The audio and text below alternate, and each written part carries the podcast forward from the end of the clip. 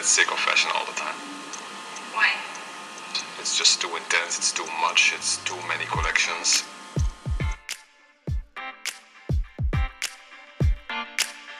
Historia y moda es un recorrido por la historia de nuestra cultura, el arte, la economía, la política y los roles de género, teniendo la moda como hilo conductor.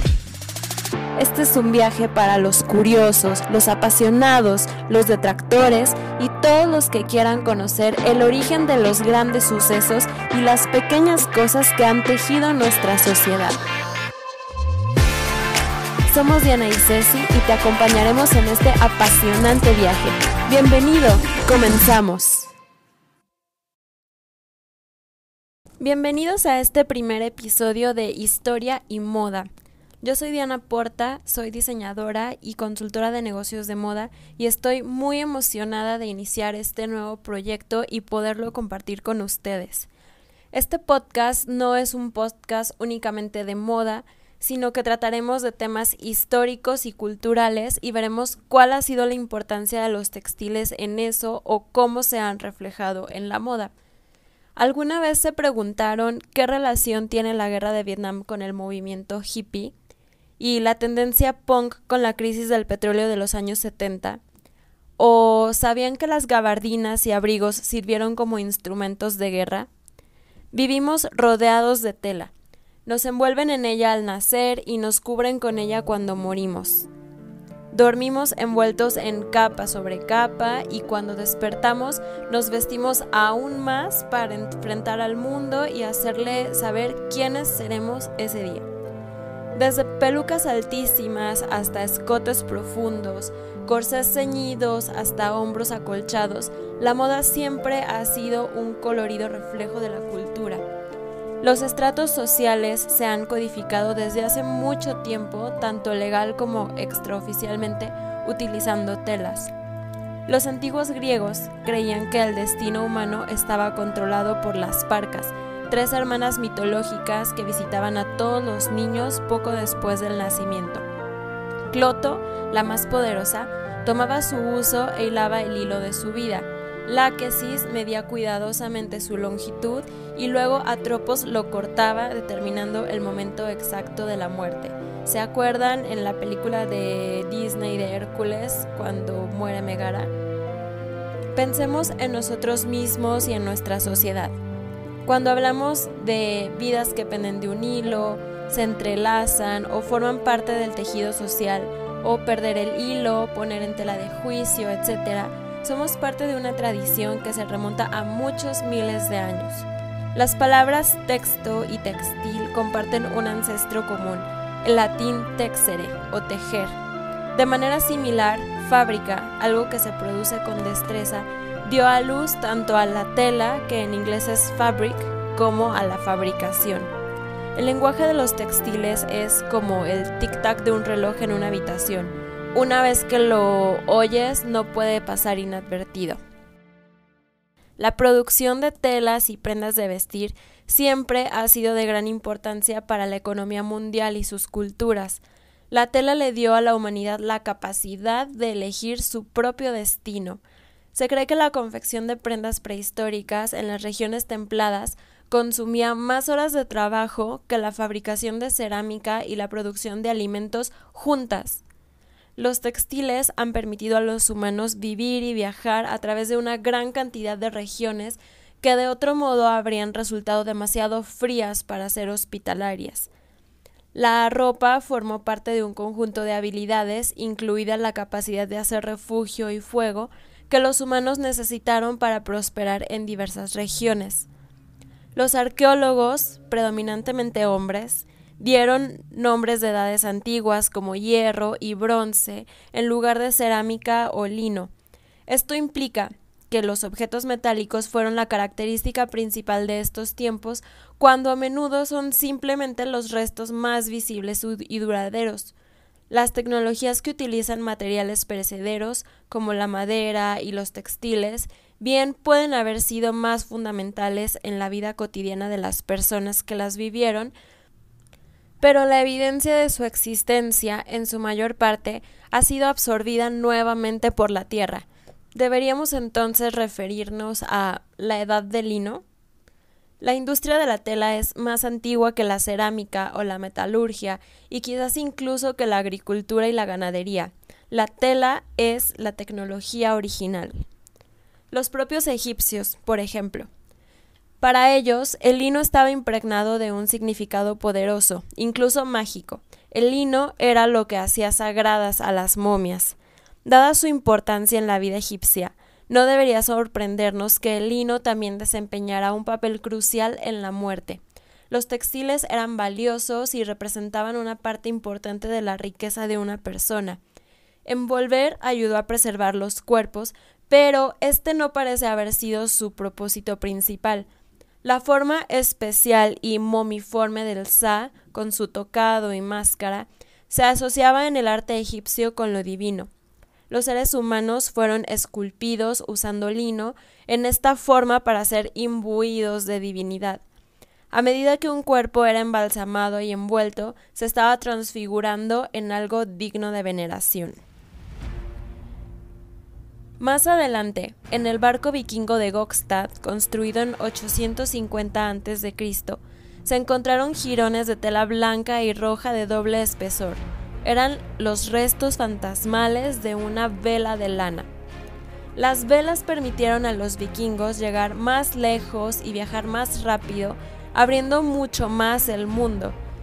Debido a su habilidad como constructores de barcos y marineros, las vías fluviales se convirtieron en caminos en lugar de obstáculos. Se establecieron en nuevas tierras y revitalizaron culturas importando nuevas formas de arte y costumbres. Los vikingos poblaron Islandia y Groenlandia, conquistaron Normandía y partes de Italia, y también llegaron a Irlanda, Inglaterra, el Mar Negro e incluso América 500 años antes que Cristóbal Colón. La historia está llena de viajes milagrosos logrados gracias a los tramos de tela moldeados en forma de velas y los barcos que se balancean debajo de ellas. Durante los últimos 50.000 años, el hombre las ha utilizado para llegar hasta las islas más aisladas, esparcidas como cuentas perdidas sobre la superficie del mundo. Hacer los textiles y particularmente las velas técnicamente desafiantes habría requerido más esfuerzo que hacer el barco en sí. Si bien se ha estimado que dos carpinteros de barcos calificados necesitarían unas dos semanas para hacer un bote, la creación de una vela requeriría dos mujeres igualmente calificadas un año completo o más según el tamaño requerido. Es extraño teniendo en cuenta la imagen que tenemos de los vikingos, recordar cuán cruciales eran los hilos de lana suave para su estilo de vida. Sin ellos, de hecho, los vikingos habrían sido bastante diferentes.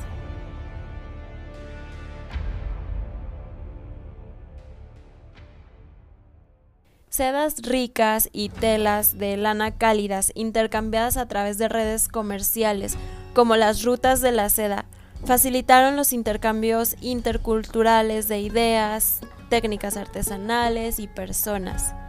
El término las rutas de la seda fue acuñado en alemán por un geógrafo del siglo XIX. La forma plural es importante. Las carreteras eran una red en constante cambio de rutas terrestres transitadas que se extendían como plantas en busca de raíces por toda Asia Central. Se dice que Justiniano I, que gobernó el imperio bizantino, alentó a dos monjes a sacar capullos de contrabando desde el este en sus viajes. Conociendo los castigos que esto implicaba, la pareja escondió hábilmente su cargamento ilícito en bastones huecos, Independientemente de si esta historia tiene algo de verdad, sabemos que una vez que la producción de seda se apoderó de Persia, que es actualmente Irán, demostraron ser expertos. Este comercio significó que se desarrollaron métodos sofisticados de crédito y contabilidad. Hacer telas significaba ganar dinero. La riqueza creada por la producción y venta de textiles financió el renacimiento italiano la familia Medici, que participaba en la producción de lanas, se convirtió en la banca europea durante el siglo XV. En el siglo XIII, La lana era el producto básico por el que Inglaterra era más famosa. Era relativamente asequible, cómoda y se podía teñir en una multitud de colores. Inglaterra había estado enviando lana a Florencia desde hace casi 200 años y en el siglo XIII era la fuente más confiable de lana fina de la ciudad. La isla desempeñaba un papel económico notable en Europa y garantizaba una fuente fiable de ingresos. El comercio de la lana podía enriquecer a la gente. También era crucial desde el punto de vista financiero para los que se encontraban más abajo en el orden social. Los propietarios y los arrendatarios más pequeños que no podían recaudar mucho dinero podían pagar parte o la totalidad de sus rentas con lana. La lana fue el motor de las finanzas de Inglaterra y le dio un punto de apoyo en los asuntos europeos más amplios. En 1364, el rey Eduardo III presentó el Woolsack, el gran asiento rojo relleno de lana, reservado para el Lord Speaker en la Cámara de los Lores. Era un recordatorio explícito del papel crucial que desempeñaba la lana en la prosperidad de Inglaterra. A día de hoy sigue siendo un lugar de honor. El encaje de lino blanco se origina a partir de semillas humildes sembradas en la tierra. Sin embargo, a la inversa, también es uno de los mejores ejemplos de una tela decorativa de lujo. No tiene otra función que la de publicar el estatus, el gusto y la riqueza de su portador. No proporciona calidez y es excepcionalmente delicado, propenso a engancharse y a rasgarse, y sin embargo, durante este periodo, la sociedad europea hombres y mujeres por igual se consumieron por el deseo de esta frivolidad.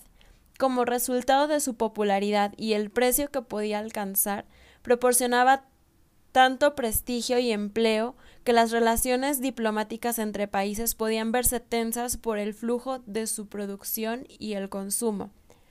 Venecia y los Países Bajos eran los principales productores y exportadores de encaje. Colbert consejero de Luis XIV, era un hombre de acción y durante el tiempo que estuvo en el poder estableció una industria del encaje en Francia. Hizo un llamado a los diseñadores y pintores reales para que contribuyeran con diseños frescos que solo serían realizados por las fábricas reales oficiales. Este nuevo encaje francés, declaró, se llamaría Poix de France o Punto de Francia y aunque esto por sí solo podría haber sido suficiente para irritar al Estado veneciano, para quien el encaje era una importante fuente de ingresos, Colbert fue más allá. Llamó a los trabajadores de costura de Italia y Flandes a emigrar a Francia, atrayéndolos con promesas de ciudadanía. Mantuvo un estrecho contacto con el embajador francés en Venecia a través de cartas en código, los franceses estaban extrayendo deliberadamente información detallada sobre la industria, citando cifras de niveles de producción y precios. En otras palabras, se trataba de un espionaje industrial sancionado por el Estado que los italianos no estaban dispuestos a aceptar. Venecia prontamente emitió un contradecreto ordenando a los tentados por la oferta de Colbert que no lo aceptaran y a los que ya lo habían hecho a regresar de inmediato bajo pena de ejecución por traición. Pero fue muy tarde. En pocos años, las encajeras francesas habían adquirido un estilo propio, más austero y regular que el punto gros veneciano y lleno de símbolos alusivos a Luis XIV, soles, girasoles, flores de lis y coronas. Las regiones y ciudades productoras de encajes en Italia, los Países Bajos y Francia competían entre sí para crear nuevos diseños. Esto actuó como un motor impulsando cambios en la moda, la experiencia y la innovación, pero también proporcionó un lienzo para las ideas culturales, políticas y nacionalistas. El encaje que adornaba las gargantas de las personas más ricas de Europa y que aún reluce blanquecino en sus retratos, a menudo era hecho puntada a puntada a la luz de las velas por algunos de los más pobres. Aunque los ricos estaban dispuestos a pagar grandes sumas por el encaje, este dinero se negó obstinadamente a llegar a quienes lo hicieron. El género también influyó en el bajo estatus y los salarios de las encajeras. Normalmente cuando hablamos de la revolución industrial, pensamos en acero y carbón. Sin embargo, este gran cambio económico fue impulsado en gran medida por el algodón. Este cultivo y los textiles fabricados con él fueron posiblemente el primer producto básico mundial. De hecho, incluso un principio económico tan fundamental como la división del trabajo tenía como modelo la fabricación de textiles. Casi un siglo después de que Adam Smith conjurara su hipotética fábrica de alfileres, el economista William Petty escribió que la tela debe ser más barata cuando uno carda, otro hila, otro teje y otro urde, que cuando todas las operaciones antes mencionadas fueron realizadas torpemente por la misma mano. En 1801, Joseph Marie Jacquard inventó perdón, un telar que hizo posible la producción en masa de textiles con patrones tejidos complejos, algo que anteriormente había requerido mucha habilidad, tiempo y experiencia para producirse. Su Jacquard Loom fue controlado o programado por trozos de cartón marcados con una serie de agujeros que determinaban el patrón. Mucho más tarde, esas tarjetas perforadas allanaron el camino para otro invento, la informática. Un ingeniero estadounidense reformuló el sistema de tarjetas perforadas para ayudar a registrar datos. Su firma finalmente se convirtió en parte de International Business Machines, más tarde conocida como IBM. Los antropólogos piensan que la ropa desempeña dos funciones importantes en la sociedad humana. La primera es el aparentar. El algodón es una elección de tela predeterminada y uno de los medios más comunes a través del cual expresamos materialmente nuestro estatus e identidad. Este fue también el caso de las personas llevadas de África a América para ser esclavas. Les dio un medio para recuperar algo de respeto por sí mismos e individualidad. El algodón, una de las piedras angulares del comercio de esclavos en el Atlántico, fue simultáneamente un medio a través del cual se elaboraron y afirmaron las identidades. Sin brillo, en lugar de lustrar, la ropa de esclavo, tal como la adquirían y definían los blancos, demarcó visualmente su bajo estatus. O al menos esa era la intención. En la práctica, los esclavos no solo demostraron ser eminentemente capaces de obtener ropa teóricamente prohibida para ellos, sino también de labrar cuidadosa e intencionalmente una estética totalmente propia. Muchos, por ejemplo, no estaban dispuestos a vestir de blanco porque estaba muy asociado con la ropa de esclavos.